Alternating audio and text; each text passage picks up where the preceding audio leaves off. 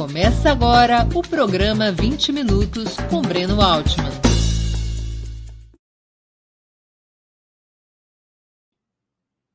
Bom dia! Hoje é 15 de março de 2021. Está começando mais uma edição do programa 20 Minutos. O entrevistado de hoje é o ex-ministro da Saúde, Arthur Quioro. Nosso tema é a pandemia, a tragédia, a tragédia sanitária, a vacinação, as estratégias contra o novo coronavírus, o SUS serão nossos assuntos. Perguntas ao nosso convidado poderão ser feitas através do YouTube ou do Facebook. Basta escrever na área de bate-papo dessas duas plataformas. Desde já agradeço, agradeço aos que participarem, especialmente os que o fizerem contribuindo com o Super Chat ou se tornando membro pagante do canal do Opera Mundi no YouTube. Bom dia, Kioro, e muito obrigado por aceitar o nosso convite. Bom dia, Breno. Prazer estar aqui com você, uma satisfação. Me coloco à disposição. Kioro, vamos começar então, porque os problemas são muitos nessa área. Quais são as tendências atuais da pandemia no Brasil? quando já nos aproximamos das 300 mil mortes. Com qual taxa de vacinação teremos queda da taxa de transmissão? Quando imagina que isso poderá ocorrer? Começamos já com é, desafios é, de prognósticos é, que devem ser compreendidos no contexto da crise da condução do o caos né, do genocídio com que o Brasil é, conduz a pandemia de Covid. Veja, o Brasil tem 2,7% da população mundial. E hoje nós concentramos 10,5% total de casos e de óbitos. Isso por si só já mostra é, o contexto de excesso, né, de absoluto descontrole do que nós estamos vivendo. Hoje, por incrível que pareça, o Brasil consegue liderar né, as estatísticas em número de casos e número de óbitos em escala global. Nós nos transformamos, Breno, no ponto, no epicentro de preocupação das autoridades sanitárias, né, até porque a avaliação internacional é que nós estamos em situação de descontrole e nós brasileiros sabemos isso mais do que ninguém. Então, eu vou aqui me, me arvorar a fazer alguns prognósticos que são frutos uh, das pesquisas, das investigações, das análises que a gente tem feito no âmbito eh, da Unifesp, da Universidade Federal de São Paulo, do Laboratório de Saúde Coletivo, LASCO, o qual eu pertenço, né, e que, de alguma maneira, estão sintonizadas com as estatísticas, com as previsões de outros pesquisadores. Em primeiro lugar, é, se nós não revertermos essa brutal taxa de crescimento que nós estamos vivendo hoje, Breno, nós chegaremos em julho a, ultrapassando a marca catastrófica de 500 mil mortes no Brasil por Covid. Só para que se tenha uma noção, nós completamos ontem um ano do registro do primeiro caso e fechamos ontem com 278 mil óbitos, 229, 278 mil óbitos. A doença que mais matou no Brasil foi infarto agudo do miocárdio em 2017, 112 mil brasileiros. Então, em um ano, nós perdemos 278 mil vidas confirmadas, fora aqueles casos, principalmente no início da pandemia, né, que acabaram ficando como inespecíficos. Mas, de qualquer maneira, é uma estupidez. E, segundo é, todos os estudos, até que se prove o contrário, e tem muita coisa sendo investigada no que diz respeito à Covid, a proteção coletiva auferida pela vacina, né, ela chegará, pelos modelos que estão hoje disponíveis, quando houver 70% de cobertura vacinal. Então, veja, não que ela não proteja individualmente. A gente já tem resultados, Breno, no grupo de idosos com mais de 90 anos que foram vacinados no mês de fevereiro, né, já é registrado alguma coisa em torno de 75%, 80% de diminuição do número de casos graves de mortes nessa faixa etária. Então, ela traz proteção individual. Duas, três semanas depois da tomar a segunda dose, se consegue um efeito protetor, particularmente contra casos graves e contra internação, mas como proteção específica como proteção coletiva só quando se consegue 70%. Só que o Brasil só atingirá, desde que a gente analise as planilhas verdadeiras e não as fictícias, né, que o ministro Pazuello tem apresentado, só atingirá 70% da população estabelecida como meta de vacinação, que exclui gestantes, que exclui as lactentes, as mães estão amamentando, e que exclui os menores de 18 anos, veja bem. No segundo semestre de 2022, há um relatório feito por uma consultoria. O atual ritmo de vacinação ou de acordo com a própria planificação? Veja, de acordo com a disponibilidade contratada de vacinas e com a capacidade produtiva do Instituto Butantan e do Fio, da Fiocruz considerada. Uh, o laboratório, essa consultoria internacional, um, semana passada publicou um relatório, ela é muito utilizada pelas farmacêuticas do mundo inteiro, ela faz a estimativa de quando cada país chegaria. Então, ela, ela por exemplo, diz: maio, os Estados Unidos chega, provavelmente final de maio, começo de junho, bate em 70%. O Canadá em junho. Aí vinha União Europeia, setembro. Uh, uh, Reino Unido, agosto. Né? Uh, Brasil, eles, com dados sem a, vamos dizer assim, análise mais finas que nós temos dispões, eles já prevêem para abril do ano que vem. Mas nós podemos cravar que se não for feito um freio de arrumação, né, nós não atingiremos antes de agosto, setembro de 2022. Qual que é o grande problema, Brena? É que além de demorar demais para proteger, para proteção coletiva, também abre espaço para as variantes. Porque nós estamos lidando com a natureza. A natureza está ali, o, te, o coronavírus está o tempo inteiro né, tentando sobreviver. Nós, uh, literalmente, dispensamos as negociações com a Pfizer, que utilizava, não estou aqui em nenhuma hipótese fazendo defesa de nenhuma uh, farmacêutica, nenhuma indústria internacional. Mas veja, as cláusulas apresentadas para o governo Bolsonaro, seja pela Pfizer, seja pela Janssen, seja pela Moderna, né, seja pela própria AstraZeneca, são todas iguais. Elas estão sendo utilizadas e assinadas por mais de 100 países. Então, se usou, se protelou, literalmente, com o argumento de que nós teríamos, com a única vacina, a capacidade de responder às nossas necessidades, e não temos. E o que a gente vê nesse jogo de caos da gestão uh, da Covid, né, com comandos trocados, com fragmentação da coordenação nacional do SUS, né, com essa disputa insana entre municípios, estados e União, com essa heterogeneidade entre os próprios municípios e os governos dos estados, que também não dá para dizer que é, um, que é uma postura só. Se os 5.570 municípios tivessem acordado um certo jeito de responder, os 26 estados e o Distrito Federal, né, e o, o governo federal só atrapalhasse, já seria difícil. Mas com cada um puxando para um lado, cara, isso explica por que, que nessa altura do campeonato o Brasil apresenta esse quadro lamentável, trágico, é, totalmente é,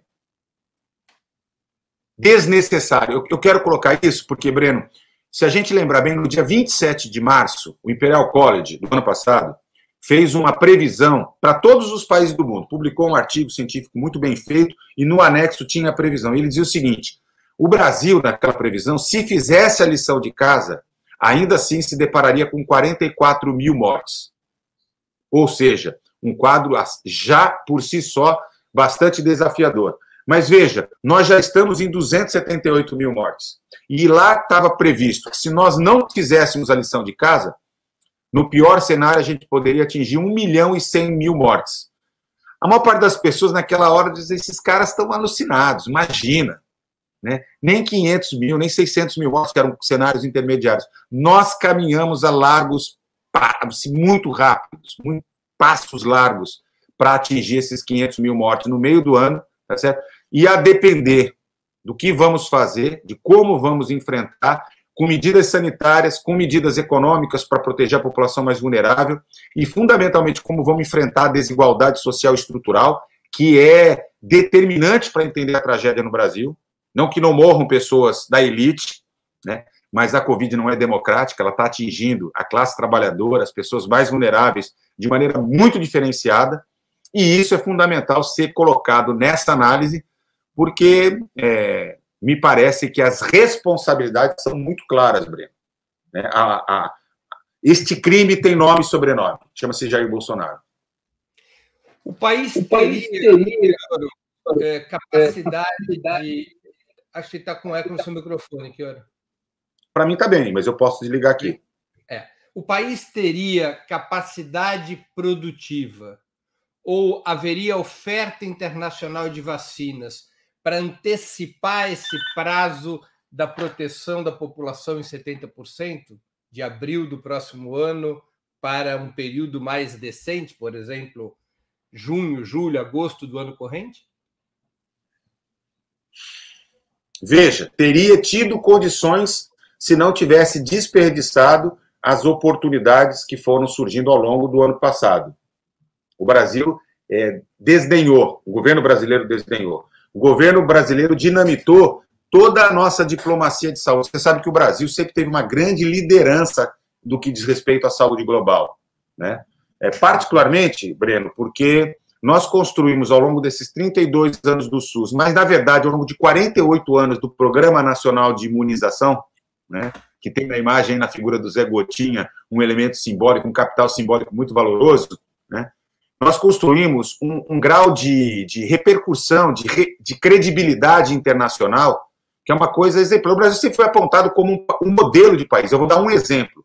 Eu era secretário de saúde em São Bernardo em 2009, quando nós tivemos a epidemia de H1N1. Né. Muito rapidamente, o governo Lula né, conseguiu disponibilizar a aquisição por cinco laboratórios diferentes das vacinas que foram rapidamente produzidas para H1N1, e nós, em três meses, vacinamos mais de 80 milhões de pessoas, que era o público-alvo na época. E tivemos um impacto muito significativo. Enquanto o Brasil desenvolveu tecnologia, transferiu tecnologia, hoje o Brasil produz a vacina. Temos, aliás, não só produzimos para nós, como mandamos essa vacina para vários lugares do mundo. O que, que aconteceu? Seja pela ação dos, no Ministério das Relações Exteriores, seja pela ação na OMS, seja pela ação na ONU, né? nós dinamitamos essas pontes. Então, olha, o Brasil poderia ter pedido até 30%, vacina para até 30% da sua população no Fundo Global COVAX Facility, liderado pela OMS e pela Unicef. Pediu apenas o mínimo, 10% e sem prioridade. Então, veja, 20% da população, só para entender o que significa 20% que nós desdenhamos, que nós deixamos de fora, significa 17% é a população idosa, 3% são os trabalhadores da saúde. Nós poderíamos só, no Fundo Global Facility, ter conseguido boa parte das vacinas. Nós jogamos, o governo brasileiro jogou todas as fichas na vacina da AstraZeneca. Nenhum problema. A Universidade de Oxford é muito séria. A vacina foi testada na minha universidade, na, na, coordenado o estudo brasileiro, a fase 3, pela Unifesp. A Fiocruz é uma instituição pública extremamente séria, capacitada, mas não precisava ser nenhum expert em vacina, em complexo médico industrial, para saber que a aposta de fazer aquisição de um único laboratório, num único produtor, ia dar errado. Ou seja, todo mundo que vive nesse mundo da gestão do SUS, que minimamente tem experiência, sabia que aquilo era errado, tinha que conseguir abrir negociação, como fizeram vários governos, com diversos produtores, com diversos é, é, laboratórios públicos e privados que vinham desenvolvendo os estudos em fase 3. Né? O governo brasileiro desdenhou da COVAX Facility, com a OMS, abriu uma guerra ideológica ridícula com o também ridículo governador de São Paulo, né? criando uma situação é, é, inaceitável. O Instituto Butantan é uma instituição secular, é uma instituição que sobrevive e tem a eficiência, a qualidade tecnológica, aliás, ela e a Fiocruz, graças aos investimentos que foram feitos no governo do presidente Lula e da presidenta Dilma. Quero lembrar, inclusive, que o Serra, governador, queria privatizar o Butantan, porque disse que aquilo lá não dava, não tinha mais jeito, né? e é hoje quem nos salva. Então, assim, a necessidade do governador de colar na vacina para se projetar politicamente, junto com essa uh, política, necropolítica do, do presidente Bolsonaro, nos levou à situação de impasse. Mas vejam, ao desdenhar da Janssen, ao desdenhar da Pfizer, ao desdenhar da Moderna, ou da possibilidade de negociação que o consórcio Nordeste liderou e agora vai ser é, objeto de, de aquisição, porque o presidente Lula tomou a iniciativa, conversou com o fundo russo, juntos estávamos três ex-ministros, e outros técnicos, percebendo que com o governo federal não ia ter jogo né? não ia ter capacidade de diálogo. Colocamos o consórcio Nordeste liderado pelo, pelo governador da Bahia e pelo Carlos Gaba, secretário executivo, e aí se reservou 37 milhões de doses. Veja, então, o que a gente tem hoje? Breno, é inacreditável. Se nós entrarmos na fila agora, ou seja, se o governo brasileiro dizer, não, eu vou levar a sério e vou comprar vacina, existem outros contratos de outros governos que estão à frente dos nossos. Por isso que eu estou desenhando um pouco essa análise, para dizer que mesmo que a gente tome as decisões agora, ainda assim, não, nós dificilmente vamos conseguir fazer uma antecipação. Quando muito, conseguir chegar aos 70%, ali por volta de fevereiro, março, né? não acredito que seja antes. Exatamente por esses erros estratégicos terríveis que foram cometidos. Agora, se ao mesmo tempo nem isso for feito, nós vamos ainda protelar mais ainda. Veja, há uma alternativa, mas para isso precisaria ter uma ação diplomática que até agora esse governo não se mostrou capaz de fazer. Governos como dos Estados Unidos, do Canadá e da Espanha fizeram aquisição de vacinas muito além das suas necessidades. Estados Unidos comprou para três vezes sua população, Canadá, cinco vezes, a Espanha, três vezes. E outros países, a Arábia Saudita fez isso, outros países fizeram. Por quê? Porque naquele momento, quando não se sabia quem conseguiria ultrapassar a fase 3, ou seja, mostrar segurança e eficácia, a, o bom senso era que tentasse estabelecer o maior número possível de contratos, para depois administrar essas vacinas. Então, há duas possibilidades. Essas vacinas serão doadas para a Organização Mundial de Saúde para entrar nesse fundo global, e aí o Brasil precisa reatar a sua disposição de participar da OMS, né? reatar o seu espaço que foi perdido para o Chile, foi perdido para Costa Rica, ou precisa entrar em negociação direta com esses países, né? no sentido de mostrar, nós somos o epicentro.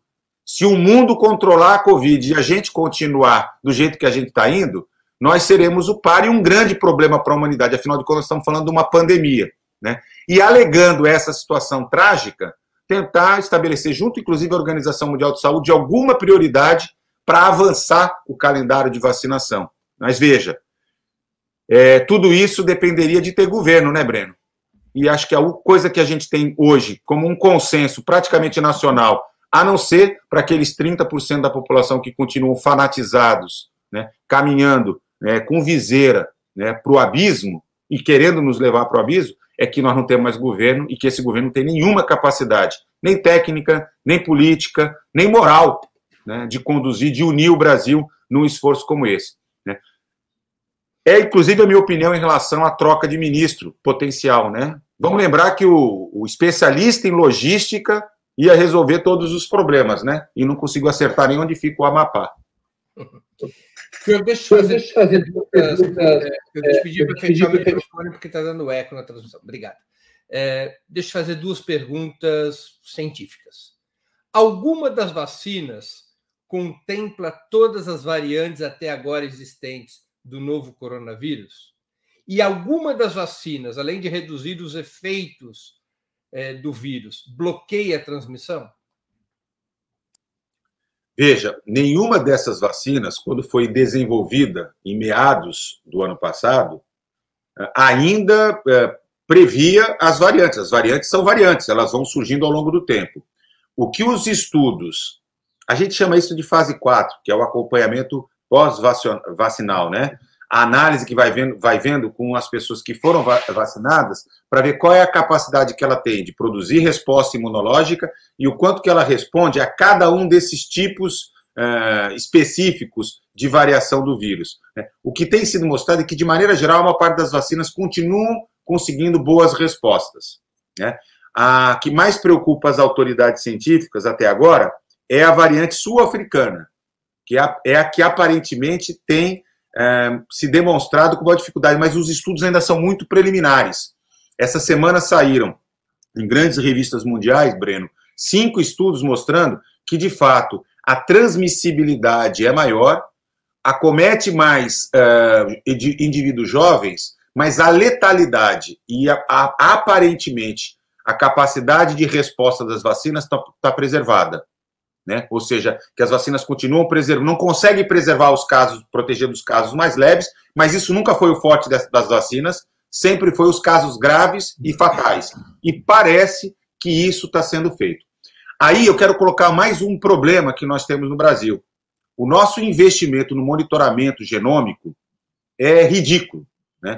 Quer dizer, não foi feito nenhum esforço praticamente de investir para além do Vigigripe, que nós já temos há vários anos e que não é suficiente para dar a dinâmica de informação né, para a tomada de decisão. Então, aí está mais uma frente em que precisaria ser feito um grande investimento. Mas, de qualquer maneira, nós temos que lembrar sempre o seguinte: no que diz respeito à pandemia de Covid, é produção de conhecimento em ato o tempo inteiro. Né? Assim, uma, uma assertiva que eu faço agora com você aqui corre risco de, em três semanas, estar tá ultrapassada frente aos novos conhecimentos científicos. Então, nós temos que ter abertura para ir compreendendo. Daí porque não tem um comitê científico em âmbito nacional. Né? Vejam, tanto a imprensa, como os centros de pesquisa, como as nossas universidades, como gestores, vão conformando a sua rede de opiniões nessa relação informal, porque o Ministério da Saúde não tem capacidade até agora de produzir uma, um núcleo de inteligência estratégica reunindo os pesquisadores, os cientistas brasileiros e conectando isso em rede nacional. Ou seja, nós esfrangalhamos né, a capacidade de resposta brasileira e o resultado está aí. Kioro, alguma dessas vacinas bloqueia a transmissão? O que se espera, né, e alguns resultados aparentemente passam a demonstrar isso, é que a partir do momento em que ultrapassa a cobertura de 70% da população, do, do alvo, quero lembrar que as vacinas não foram experimentadas em menores de 18 anos, em gestantes e em mães que estão amamentando. Pode ser que nos próximos meses os estudos mostrem também tem segurança né, e esses grupos sejam incorporados. Mas aonde se vacinou? Né? E nós temos poucos lugares. Enquanto país, ainda que muito pequeno, Israel, o, o, a redução foi absurda, mas o que a gente pode já experimentar é nos grupos populacionais. O exemplo que eu dei, na cidade de São Paulo, é, em idosos com mais de 90 anos vacinados no mês de fevereiro, para além de continuar crescendo a pandemia de Covid nas outras faixas etárias, houve uma redução de mais de 70%. Então, vai mostrando que produz. Quanto tempo a vacina é capaz de conferir proteção, se ela dura mais de um ano, se vai precisar de uma dose de reforço, são respostas que nós ainda não temos. Precisaremos continuar estudando né, o impacto da vacina, a necessidade de fazer pequenas modificações para atender às variantes e saber se será necessário ou não reforço. Tudo isso são uh, ainda questões sem respostas, Breno. A Indonésia, ao contrário da orientação da OMS e da maior parte dos países do mundo, preferiu vacinar os mais jovens, entre 18 e 59 anos, antes dos mais velhos, com o objetivo de deter a velocidade de transmissão, na medida que os mais jovens são os que mais circulam, e recuperar mais rapidamente a economia. Essa estratégia faz sentido? Para a economia, sim. Do ponto de vista de proteger o sistema de saúde e de salvar a vida das pessoas mais vulneráveis, não. Porque, veja, é verdade, os jovens são aqueles que têm a maior taxa de transmissão, que são aqueles que mais se infectam, mas não são aqueles que mais adoecem gravemente, nem mais aqueles que uh, morrem.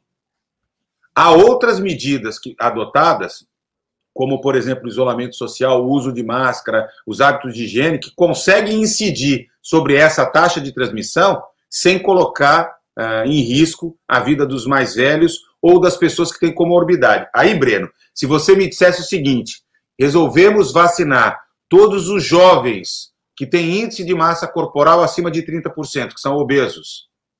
Se nós disséssemos todos os jovens que têm doença renal crônica, que têm doença respiratória, que são transplantados, que têm doenças crônicas, que tomam medicamentos imunodepressivos, eu consideraria uma decisão do ponto de vista técnico correto. Mas veja, quando a gente olha para os dados, quem morre são os mais idosos.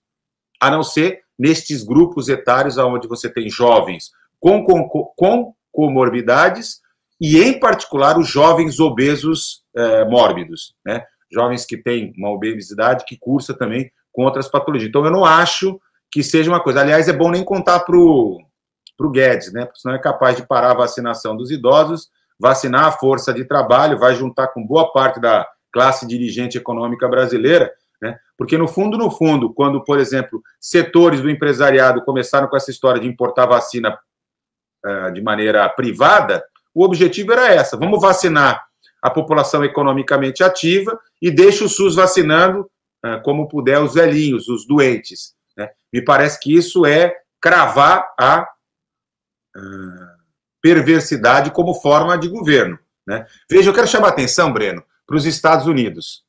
Os Estados Unidos vêm observando, observando desde da troca do Trump pelo Biden, uma consistente redução do número de casos infectados e o número de óbitos. Quem está estudando né, a gente tem conversado muito com colegas das universidades americanas, da Organização Pan-Americana, né, não, não se explica pela vacinação ainda. Eles não atingiram uma percentual de cobertura. Então, o que, que mudou nos Estados Unidos para fazer uma inversão de tendência tão brutal? O que mudou foi o seguinte: o Biden assumiu o comando do país e de uma nova condução para a política de saúde. O secretário nacional de saúde, que equivale ao ministro da Saúde, passou a colocar como prioridade um conjunto de medidas. O CDC de Atlanta, que sempre foi uma instituição extremamente respeitada, não só pelos norte-americanos, mas por todos nós, né, da comunidade de saúde pública, passou a desenhar publicamente quais são as estratégias, passou a ser respaldado. Vejam, todas as repartições públicas nos Estados Unidos passaram a ser obrigatório o uso de máscara, até então não era.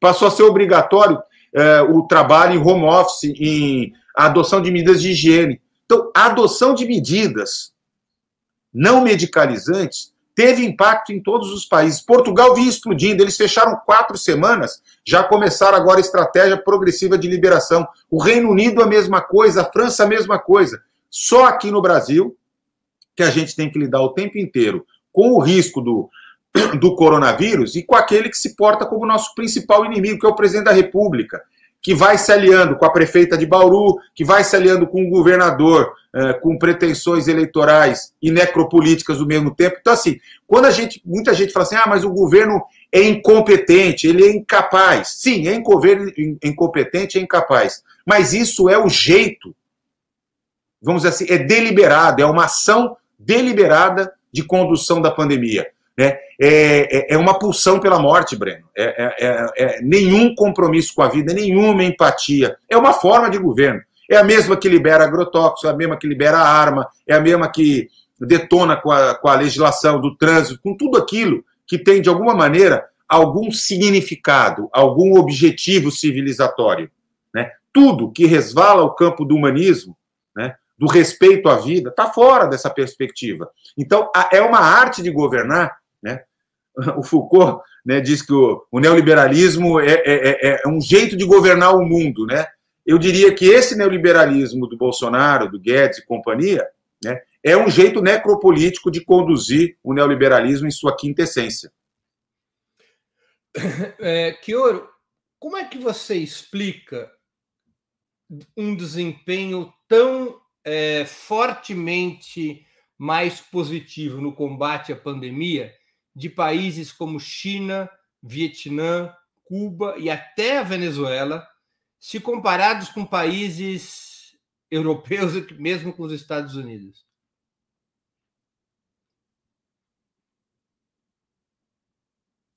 Som. Tá sem som, que hora? Eu, agora liguei. É, eu tenho uma certa dificuldade de fazer essa análise, porque as características, inclusive dos sistemas de saúde desse país, são absolutamente distintos. De todos esses países que você citou, uh, Breno, o único país que tem um sistema nacional de saúde que dá, que enche os olhos, que é inspirador, que de fato é estruturado de tal maneira que se transformou numa prioridade nacional e que protege a vida e que entrega indicadores de saúde diferenciados é o de Cuba. Hoje não dá para dizer que o sistema de saúde da Venezuela né, ou o sistema de saúde da China seja um exemplo para qualquer país do mundo. Lamentavelmente, isso não é uma realidade. Né? Então, veja, quando a gente olha para os indicadores, específicos da Covid, há que se considerar que o comando que um governo dá, a orientação estratégica, particularmente na adoção das medidas não medicalizantes, é de fato muito importante e responde. Assim, já tá tem. Se referindo às medidas de isolamento social. Claro, claro, que no caso específico dos países asiáticos, acumularam grande experiência por conta da ocorrência de outras eh, epidemias muito significativas eh, do ponto de vista de doenças respiratórias. Né? Nós tivemos lá SARS, tivemos MERS, tivemos outras eh, doenças respiratórias graves, né? até mais graves eh, do que a Covid-19, e por serem mais graves, acabaram ficando mais circunscritas, porque esse é um paradoxo, né? Se a Covid fosse um pouquinho menos grave, ou, desculpa, se ela fosse um pouquinho mais grave, ela já estaria controlada. Né? É o caso do ebola, por exemplo. O ebola não saiu da África porque ele matou tanto, a taxa de mortalidade era tão alta, né, que aí é, acaba esgotando os suscetíveis muito rapidamente e, e cede a transmissão. Né? Mas eu diria que a, as razões são de ordem diferentes e há uma em comum. Aliás, há uma em comum também com outros países. Eu vou dar o exemplo do governo socialista uh, de Portugal. Né? Quando ele diz o seguinte: olha, olha, olha que interessante. Explodiu a pandemia, não há mais imigrante ilegal. O Sistema Nacional de Saúde é universal e vai tratar todos e a todas do mesmo jeito. Todos receberão um auxílio emergencial. Coisas que foram feitas por países é, com diferentes conotações ideológicas. Então, quem achou o eixo de combinar medidas de distanciamento social, medidas de higiene, medidas de identificação de casos, medidas de testagem, para poder identificar quem está o caso e isolar, combinou com medidas de proteção social, não desmontou a sua rede de proteção social como nós fizemos. Protegeu o emprego, protegeu renda. No caso dos países capitalistas, inclusive, colocando muito dinheiro. Se você pegar a Alemanha, pegar o Japão, pegar os Estados Unidos, né, a própria União Europeia, os caras colocaram muita grana para proteger a economia. Né? Todos eles estão vivendo de maneira mais menos impactante e estão saindo mais rápidas. Agora... Mas eu quero insistir, do ponto de vista de saúde, de sistemas de saúde, né, seria ótimo se outros países pudessem ter Cuba como referência. Ali dá gosto, Breno, porque ali tem seriedade, ali tem compromisso, ali se estruturou um sistema que, de fato, né, enche os olhos e, é, e pode ser tomado como referência. Assim como alguns outros sistemas nacionais de países, que inclusive são capitalistas, mas que elevaram a saúde para um patamar diferenciado, não como lógica de mercado, mas como um direito social. Né? Mas mesmo países que não são é, capitalistas continuam adotando é, lógicas de mercado para cuidar na saúde. E aí eu considero muito complicado fazer a defesa e não farei defesa né, sobre esse aspecto, porque me parece que não serve como modelo para nós. É porque se a gente olhar para dois números fundamentais comparativos, os casos de Cuba, Vietnã e China chamam atenção é, pelo o número de transmissão, a taxa de transmissão sobre a base populacional e a taxa de letalidade sobre a base populacional, esses dois números, eles são incrivelmente mais baixos do que os países capitalistas que tiveram melhor desempenho, com exceção de um, que é a Nova Zelândia, né? Sim, mas você precisaria considerar uma outra coisa, porque aí eu quero insistir na comparação com Cuba. Cuba tem um sistema de informação epidemiológica primoroso. A China não tem. Entendi. Eu vou ser muito sincero, a Venezuela está com seu sistema desmontado há bastante tempo, inclusive por todos os problemas, os bloqueios, enfim, as dificuldades. Eu, eu, eu quero insistir nisso porque um, uma das, das questões fundamentais na análise comparativa é a capacidade, a credibilidade do próprio sistema de informação. Vamos, vamos lembrar o seguinte: eu vou pegar um dado só para fazer uma comparação, voltando ao Brasil. Enquanto o Brasil hoje faz 133 mil testes para cada milhão de habitantes, o Reino Unido faz um milhão e meio de testes para cada milhão de habitantes. Quem garante maior credibilidade na informação? O que a gente sabe pelos estudos de soro prevalência que nós fizemos no Brasil, inclusive os que eu ajudei a conduzir uh, via Unifesp aqui na Baixada Santista, mas que foram feitos na cidade de São Paulo, que foram feitos pelo Pedro Alau, lá com o grupo de Pelotas, por vários pesquisadores da Fiocruz no Brasil inteiro, é que, de maneira geral, para cada caso confirmado, a gente tem alguma coisa em torno de seis a sete casos de pessoas que tiveram Covid e que não puderam testar. Por quê? Porque quando chega no pronto-socorro, chega na UBS, não tem teste. É leve, não testa. Porque quando pega um, um caso positivo, não vai fazer busca ativa para testar. Né? Então, isso também determina o padrão de qualidade. Você quer ver um exemplo? Um, uma maneira, um mecanismo indireto da gente saber, Breno, como é que está a qualidade da informação, é ver a taxa de letalidade. Quando a taxa de letalidade está como está o nosso caso, do Brasil, tá certo? Na faixa ali de 2,4%, ela é falsa. A Covid não mata 2,4%, é, a cada 100 pessoas, 2,4%. Ela mata 0,5%, 0,7%. Significa o quê? Que nós não estamos conseguindo identificar o número de casos porque não estamos testando. Então, eu ponderaria que países que testam muito têm mais credibilidade. Ou seja, é muito provável que nós não tenhamos 11 milhões de brasileiros que tiveram Covid, que nós já tenhamos alguma coisa em torno de 66 milhões. O que não significa que eu serei adepto da teoria do Osmar Terra, que falta, portanto, mais 140 e poucos milhões, ou 160 milhões, né? Porque até chegar a 160 milhões ter, nós teríamos aí, no mínimo, tá certo? Mais uns 800 mil mortos, né? Então, a, a, o tal dos 2 mil, 3 mil que ele dizia que ia ter, na marolinha, né? Mostrou que não era, né? Mas nós não temos um sistema de informação que tenha credibilidade. E eu, eu insisto, é uma questão técnica, mas eu sei que tem muita gente da saúde nos acompanhando, eles vão entender o que eu estou falando. Basta melhorar a qualidade do numerador claro. né? É, Agora, e do denominador, Cuba, né, que as coisas se ajustam. Cuba não tem uma taxa expressivamente alta de testagem, não? De testagem, não, mas eles fazem a identificar, porque eles estão o tempo inteiro, desde o começo, fazendo a busca ativa de casos. Né? É, quem tem acompanhado, gente, e assim, para quem está nos acompanhando, falando, ah, o cara é um, um, um castrista, né?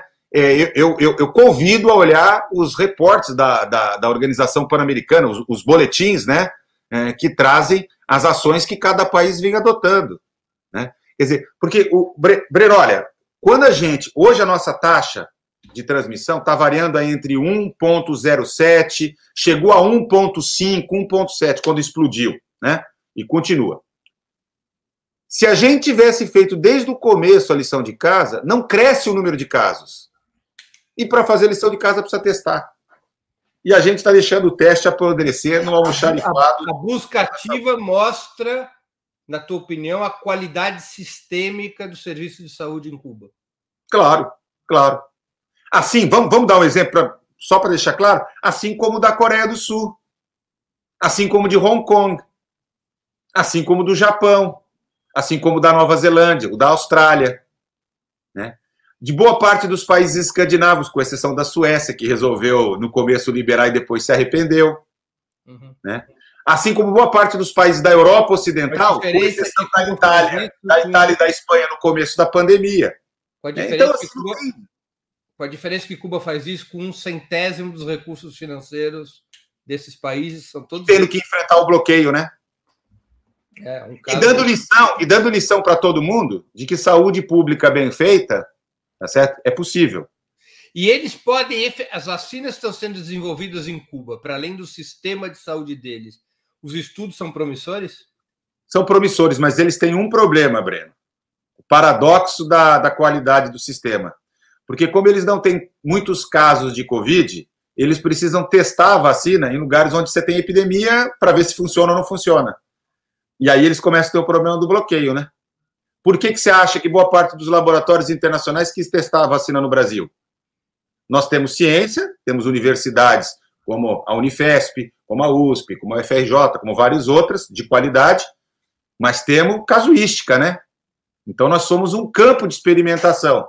Os caras não conseguem ter. Aliás, muitos dos remédios que eles desenvolvem, eles muitas vezes não conseguem é, avançar do ponto de vista de consolidação, novamente pelo mesmo, porque precisa de ensaios clínicos e muitas vezes os ensaios clínicos precisam de população, número de doentes. Além deles ter uma população pequena, eles não têm muito doente. É um paradoxo. Claro, por isso que eles estão testando a vacina fora de Cuba, né, dos países da América Central. Sim, sim, eles precisam disso. Essas parcerias, eles tiveram durante muito tempo com a Espanha, tinham com a gente aqui no Brasil alguns, algumas iniciativas de estudo, mas depois que o Brasil detonou a relação Sul-Sul, né, nós não só abandonamos a África, abandonamos o Haiti, América Central, mas abandonamos parcerias muito legais, muito produtivas do ponto de vista é, científico, tecnológico, para as nossas universidades, é, com o, os institutos de pesquisa, não só de Cuba, mas de outros países também. Kioro, o Brasil sofre, entre outros problemas, com a escassez de equipamento para proteção individual, os famosos EPIs. Nós temos ou poderíamos ter autossuficiência de produção desses equipamentos, como as máscaras N95 e outros? Sim e não. Vamos lá. É... Esse é um problema grande, né? Não, esse, é, medicamentos, por exemplo, faltou medicamento para induzir é, intubação. É, nós estamos tendo problema de oxigênio, gases medicinais. Nós estamos tendo problema de equipamentos médicos hospitalares. Por que, que eu, eu falei sim e não? Primeiro, porque a nossa indústria nacional né, ela tem capacidade produtiva. Os nossos institutos de pesquisa tecnológicos tem toda a potência para o desenvolvimento de protótipos né, e depois do desenvolvimento de, de produtos, insumos, equipamentos para atender o mercado nacional. Mas para isso, não, não poderia ter havido o desmonte da política para o complexo industrial médico de saúde que foi feito a partir do governo Temer. A cadeia produtiva da saúde, tanto de serviços como industrial, Breno, elas são importantíssimas. Então, o que, que aconteceu? Com a explosão do dólar né? com a falta de incentivos, com a não transferência de tecnologia, a extinção praticamente das políticas de desenvolvimento produtivo que foram desenvolvidas no governo Lula e no governo da Dilma. Né? Com tudo isso, veja, eu sei que tem gente que é da direita, que a gente fala do governo do PT já fica desesperado. Né? Eu estou falando de políticas de desenvolvimento produtivo que envolveram cinco ministérios, várias universidades, vários institutos de pesquisa, as agências de fomento científicas e os setores empresariais, nacional e internacional. E o que, que aconteceu, Breno? Assim como na, no complexo industrial da saúde, aconteceu também em outros ramos da economia, nós fomos perdendo boa parte dos elementos constitutivos dessa cadeia para uma dependência exterior imensa, seja de produtos desenvolvidos na China, na Índia, em outros países, de tal maneira que nós ficamos sem soberania, sem autossuficiência. Então, pra, por exemplo, uma máscara NR95 está custando alguma coisa em torno de 440% a mais antes da, da, de começar a pandemia.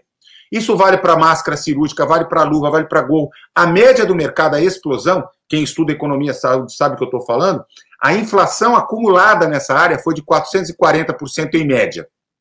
Por quê? Porque nós estamos dependentes do mercado internacional. Com capacidade produtiva, sim. Mas aí, quando estourou a pandemia, o comando do Ministério da Saúde tinha dito para o Ministério da Economia, tinha que ter chamado os setores da cadeia produtiva e dizer o seguinte: esforço de guerra.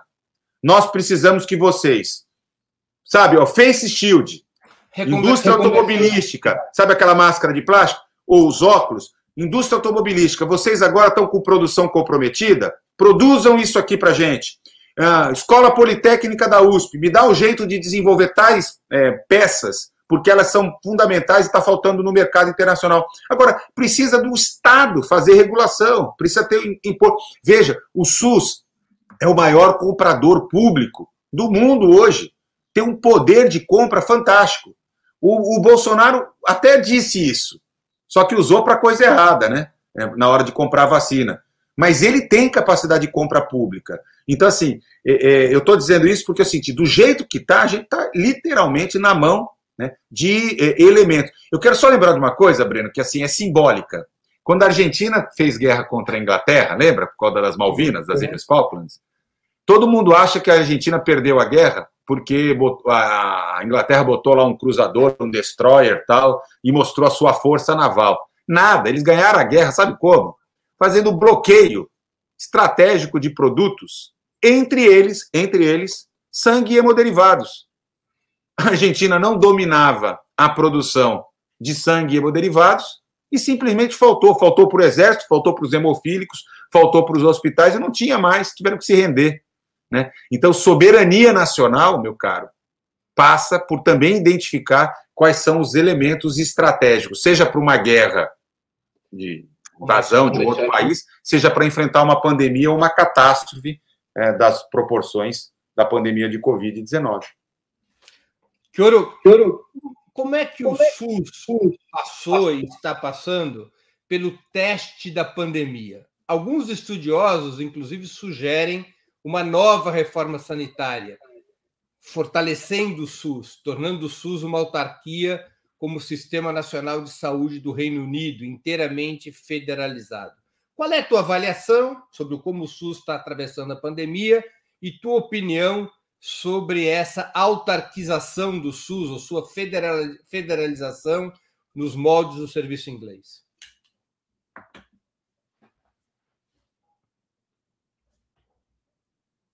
Está sem som. Desculpa. É muito interessante como esse debate sempre volta à tona e volta por companheiros que eu respeito muito, intelectuais da área da saúde pública tal.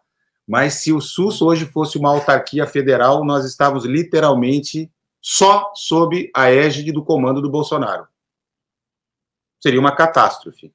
Vamos lembrar que o SUS nasceu com suas características interfederativas também como reação à centralização excessiva que tinha na época do INAMPES. Eu, eu acho interessante como algumas pessoas esquecem a história ou acham que haverá no aparelho de Estado brasileiro, né, na atual conjuntura, é, alguma coisa como um banco central autônomo. Sabe, é, Breno, de vez em quando, e eu sei que são pessoas sérias que propõem isso, né? Mas é uma ingenuidade de achar que a política ficaria blindada. É um discurso contra a política. Né? Veja, eu acho que assim o SUS precisa de aperfeiçoamentos, entre eles na questão do financiamento.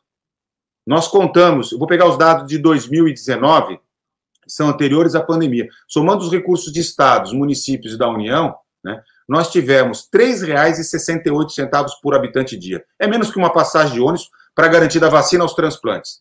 Não se realiza um sistema aos moldes do sistema universal, sistema eh, de saúde eh, britânico, o NHS, com esse subfinanciamento. Não se realiza. Então precisa ser enfrentado. Nós precisamos, é, de fato, construir um grau de profissionalização, de gestão pública, de mais controle social. Mas não me parece que a federalização, entregando o comando na mão de um ente, com a Constituição nos marcos que a gente tem, né, vai resolver o problema. Né? Precisa construir uma carreira de Estado dos trabalhadores da saúde? Precisa mas essa carreira pode ser interfederativa. Né? Nós temos desafios a serem vencidos. Agora, o que eu acho mais importante é o seguinte: a despeito de todas as dificuldades, o SUS mostrou o quanto que ele é imprescindível para a vida, para civilização. O SUS é um marco de proteção da vida para a sociedade brasileira. Sem o SUS, seria uma verdadeira barbárie. Como a Salete está dizendo aqui no nosso, no nosso campo aqui, o SUS é um patrimônio da sociedade brasileira. Um patrimônio construído da luta que precisa ser preservado, que precisa ser aperfeiçoado e precisa ser, é, de alguma maneira, é, construído cotidianamente. Né?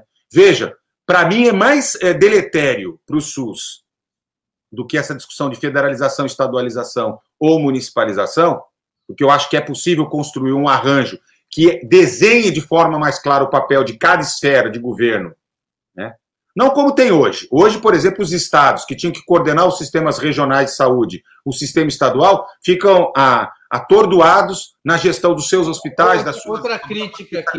Mas só para só concluir. Claro, claro, Mais do que, do que essa dessa questão, me parece decisivo, por exemplo, eh, nós chegarmos a uma, a uma decisão que é o seguinte: por que, que a classe média precisa de plano de saúde? Por que, que o SUS não pode ser o sistema universal de todos os brasileiros e brasileiras, como é, por exemplo, o NHS. Eu quero ter sistema privado, eu vou ter, mas aí eu não vou usar o sistema universal. Eu vou abdicar.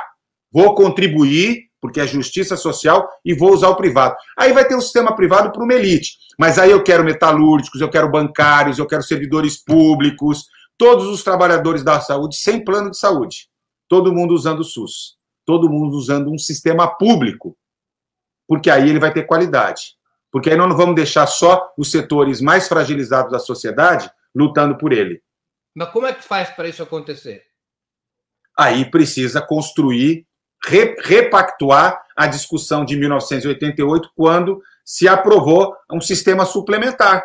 Nós vamos trabalhar efetivamente com um sistema único de saúde. Pode até manter o artigo 199 que diz é livre iniciativa privada na área da saúde, para quem quiser, mas todos contribuirão com o sistema público e todos usarão o sistema Porque público. A desigualdade social no Brasil em termos sanitários também é muito gritante. Né? Eu estou aqui pegando um número de 2019. O Brasil gastou em serviços e bens de saúde 9,2% do PIB em 2019. O gasto privado, que são vias planos de saúde, ou médicos privados, ou compras privadas de remédios, bateu em 5,4% do PIB, enquanto que o gasto público em 3,8%. Só que o 3,8% do gasto público atende muito mais gente do que os 5,4% do gasto privado, né? Que também utiliza o público, né? Vamos lembrar, ó, vigilância sanitária e epidemiológica é para 212 milhões, inclusive, que tem plano de saúde, o SAMU, medicamentos de alto custo. Breno, quase 100% de transplantes no Brasil são feitos pelo SUS, 98% das hemodiálises, Praticamente a mesma coisa quando se fala de quimioterapia, tratamento do câncer, medicamentos de alto custo. Portanto, é, e detalhe, né? Essa galera que está compondo os 5,4% do privado ainda bate no imposto de renda. Claro. Ainda bate no imposto de renda. É o Robin Hood às avessas. avessas. Robin Hood às avessas. Agora, Portanto, eu acho que esse é um drama que o Brasil vai ter que se, se defrontar. Mas as mudanças legais que deveriam ser feitas em relação à Constituição de 88 e à legislação infraconstitucional para que pudesse haver uma reorganização dessas diferenças, ou seja, para que a saúde suplementar é, fosse incorporada ao sistema único? Considerar que o sistema único de saúde será o sistema, de fato, universal de todos os brasileiros e brasileiras. Isso significa proibir os planos de saúde? Não. Significa reconstruir a relação subordinada ao SUS, regulada ao SUS, para todos os brasileiros e brasileiras.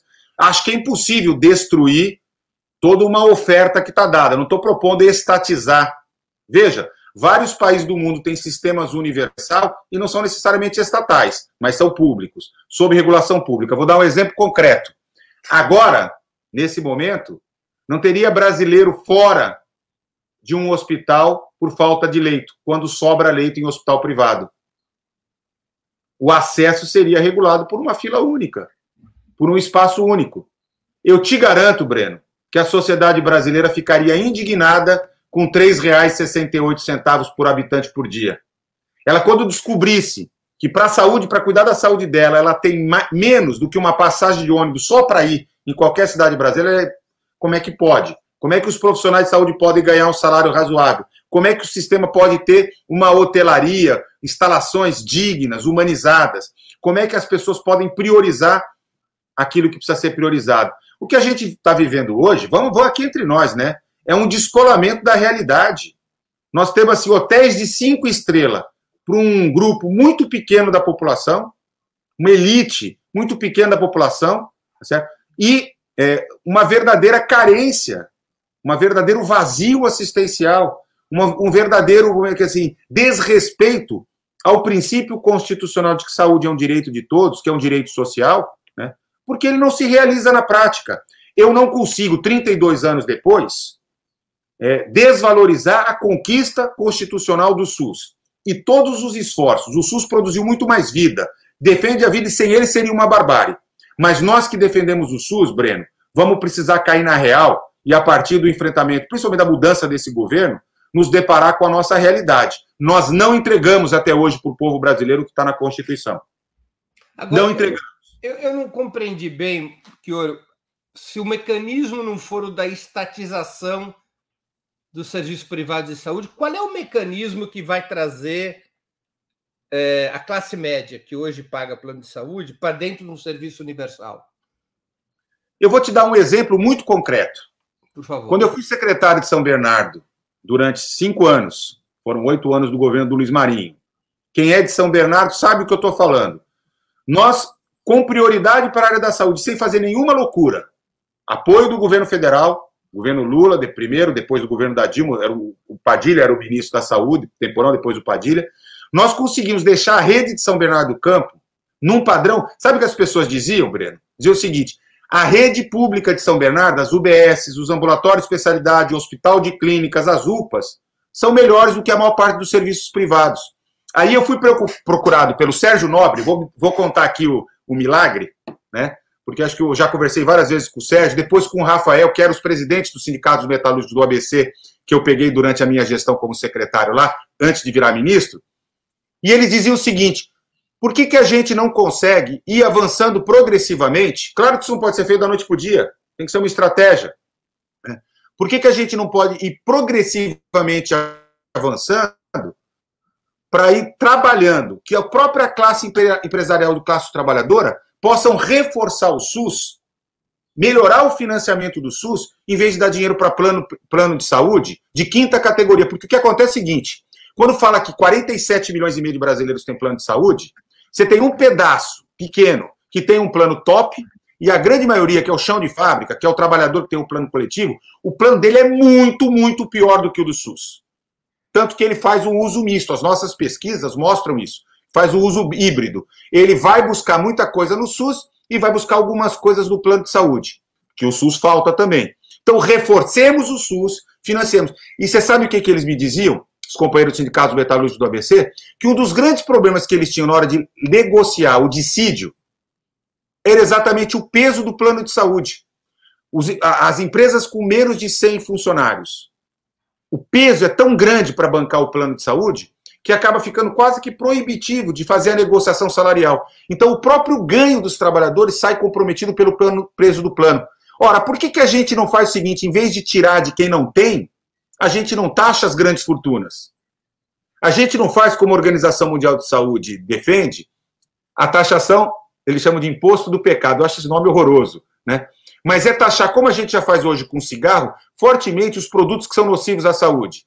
Fica tirando, é, dando subsídio para agrotóxico, liberando de imposto é, coisas que fazem mal à saúde, como, por exemplo, alimentos ultraprocessados. Nada. Vamos valorizar a agricultura familiar, a agroecologia, vamos valorizar as coisas que são saudáveis para a saúde né? e vamos compor uma base de financiamento que permita a regressão. E do ponto de vista de operação, Breno, se a gente tivesse começando do zero, eu não teria dúvida, podia ser tudo público. Mas se a gente, como a gente não começa do zero, a gente tem uma rede privada importante e desigualmente estabelecida, porque ela está concentrada ou na região sul-sudeste, ela está concentrada onde está o PIB. Né? Onde está o PIB? Mas eu acho besteira desconsiderar, gastar estatizando. Vamos fazer uma relação de compra e fazer a gestão pública desses recursos. Vários países operam seus sistemas nacionais de saúde com modelos híbridos. Parte dos, do, dos prestadores são estatais, parte dos, dos prestadores são públicos, num modelo de transição. Mas eu te garanto uma coisa, né? A gente não pode deixar ninguém de fora.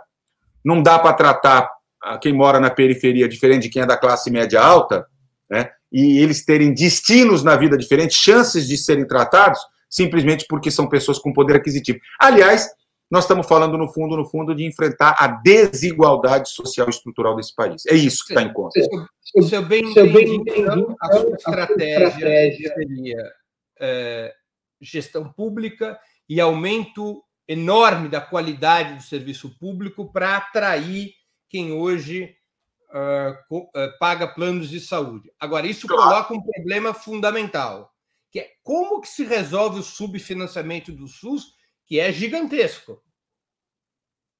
Ou seja, esses 3,68 por dia tinham que ser multiplicados por 3 para atingir os Olha, padrões se a gente quiser ter o padrão do Reino Unido, na verdade, por 6. Sim. Não, para atingir o padrão médio da OCDE, Vou, vou pegar dados. O médio do OCDE por 3. É, pegar, pegar os dados da, de 2013 do Banco Mundial, que estão em dolarizados, dá para a gente comparar. O Brasil gastou 525, gasto público, 525 dólares por habitante ano. O Reino Unido gastou 3.006. E dos sistemas universais foi o que menos gastou. Se a gente pegar outros países, Canadá, tal, gastam muito mais. Né?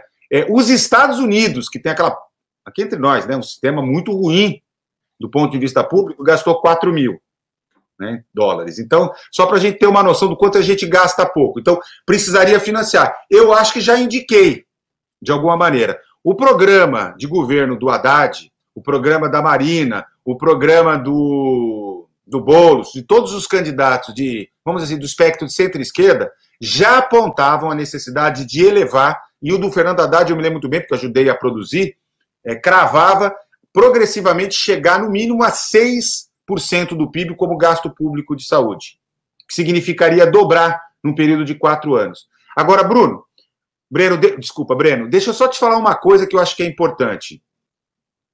Nós é, descobrimos no ano passado, com o orçamento de guerra,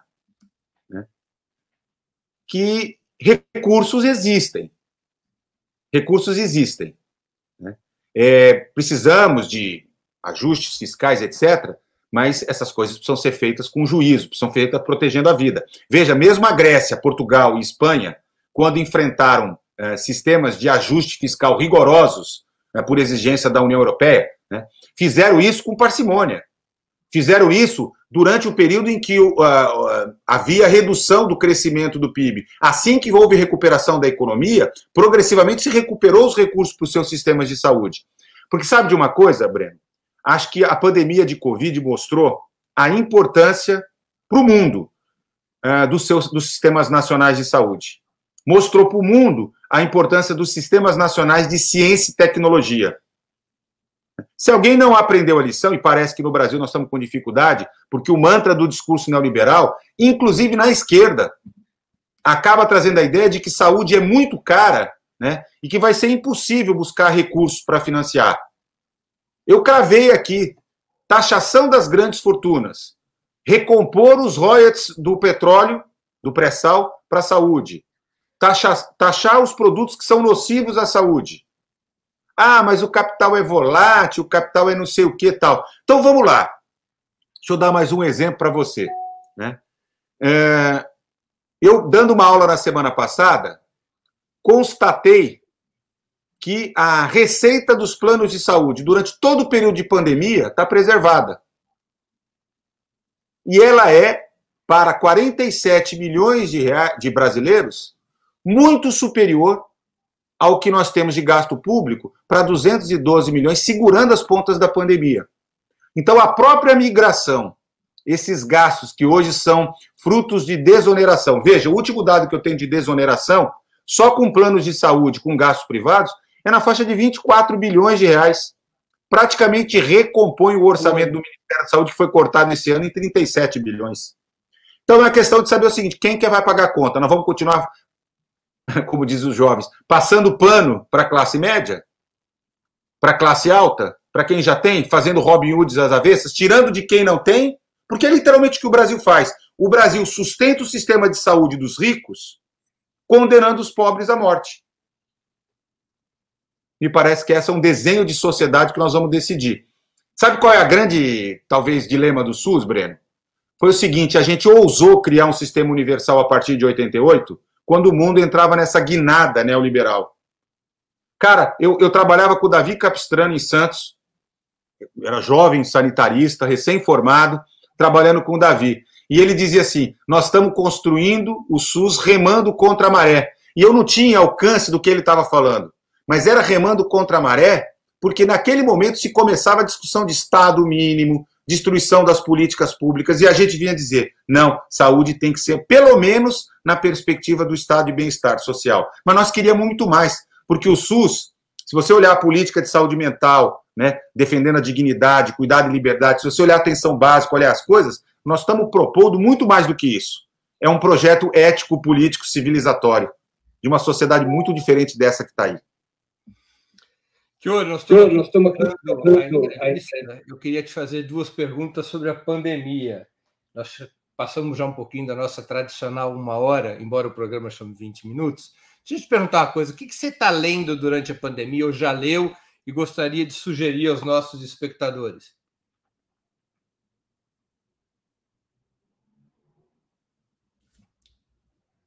Som, som, está sem som.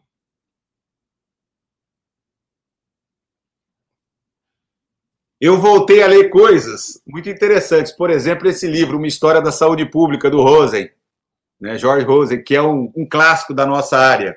Né? Eu reli Microfísica do Poder, do Foucault, porque vai trazer elementos muito substantivos né, para a gente é, compreender os processos que nós estamos vivendo, inclusive o nascimento da clínica, o nascimento da saúde pública. Né? Enfim, Estou lendo coisas assim que, que, tentam reconectar o passado, né?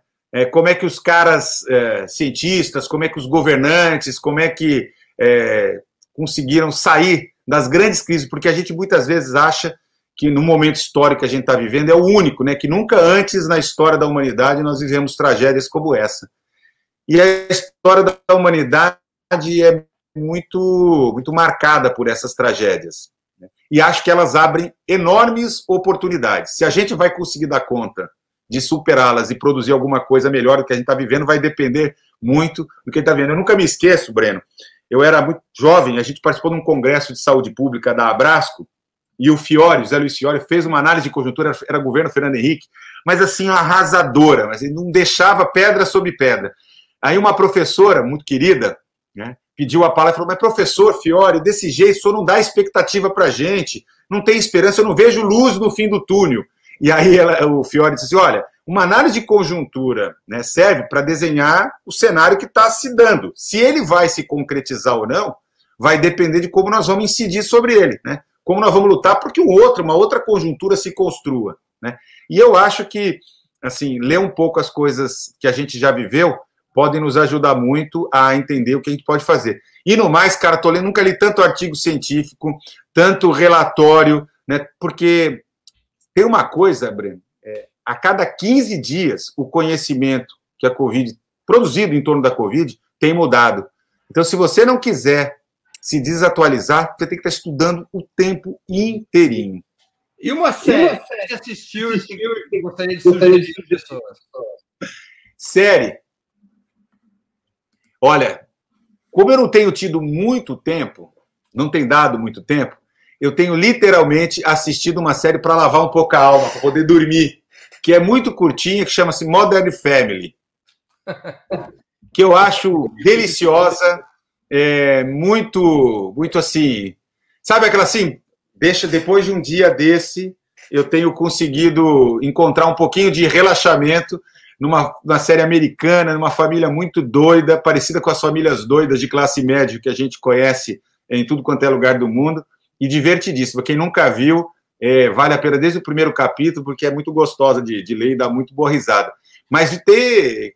Gostaria. Mas você sabe uma série para quem não viu, né? Que parece o Brasil, se a gente não tomar cuidado, é o, o Conto da Aya, né? Essa, quem não viu, vale a pena ver. Eu vi já faz algum tempo, estou aqui esperando a quarta temporada. Quando sair, vou assistir, porque essa me, me causa um pouco de medo, viu? Agora, Modern Family é para dar aquela relaxada. Kioro, eu queria te agradecer muitíssimo pelo teu tempo, pelas tuas respostas. Eu tenho certeza que foram muito elucidativas para os nossos espectadores e para as nossas espectadoras. Realmente, muito obrigado por essa dedicação aqui, essa hora de aula para toda a nossa audiência. Valeu. Um abraço. Abraço. Encerramos assim mais uma edição do programa 20 Minutos. O entrevistado de hoje foi o ex-ministro da Saúde, Arthur Quioro. Peço desculpas às questões que não puderam ser lidas, dada a intensidade da conversa estabelecida com o nosso convidado, mas de toda maneira buscamos atender ao espectro de preocupações e de questionamentos de toda a nossa audiência. Nós voltaremos a nos ver na próxima quarta-feira, dia 17 de março, novamente às 11 horas da manhã, nos canais de Opera Mundi, no YouTube, no Facebook, no Twitter, com Mônica Valente. Mônica Valente é a secretária executiva do Foro de São Paulo, Foro de São Paulo é a organização que articula toda a esquerda latino-americana. O tema da nossa entrevista será Para onde vai o Foro de São Paulo? Uma nova situação na América Latina, com a esquerda recuperando governos, com a esquerda recuperando, aparentemente, a ofensiva política. Será este o tema da próxima quarta-feira, repito, às 11 horas da manhã, nos canais de Ópera Mundi, no YouTube, no Facebook e no Twitter. Até lá e um grande abraço.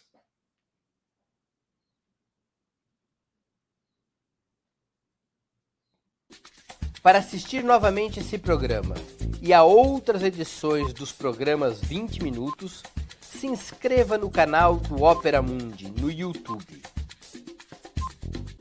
Curta e compartilhe nossos vídeos, deixe seus comentários. O jornalismo de Opera Mundi é mantido com o seu apoio.